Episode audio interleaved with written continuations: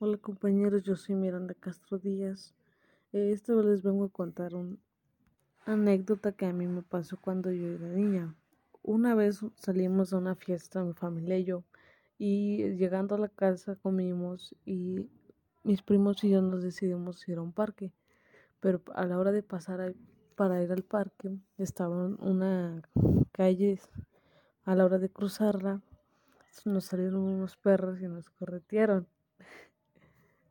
Y después de que corrimos, un primo y yo nos decidimos quedar parados para ver la reacción de los perros y se nos estaban aventando, pero después nos, como escucharon que estábamos, que estábamos gritando, llegaron mi papá y mi tío a traernos y pues tanto fue nuestro susto que ya no llegamos al parque, nos tuvimos que regresar.